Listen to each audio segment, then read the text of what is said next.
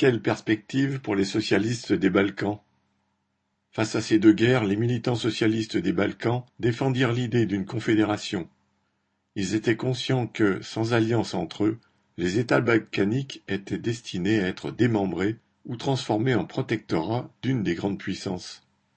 Rakowski, dirigeant du Parti social-démocrate roumain, écrivait en octobre 1912 dans Le manifeste des socialistes de Turquie et des Balkans À l'idéal sanglant des nationalités de disposer du sort des peuples par la guerre et de marchander leurs droits et leurs territoires, nous répondrons par l'affirmation de la nécessité impérieuse, déjà proclamée à la conférence interbalkanique et socialiste de Belgrade 1909, d'unir étroitement sous la forme la plus démocratique tous les peuples des Balkans et du Proche-Orient, sans distinction de race ou de religion.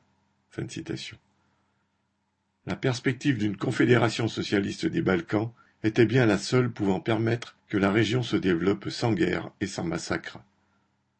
I.R.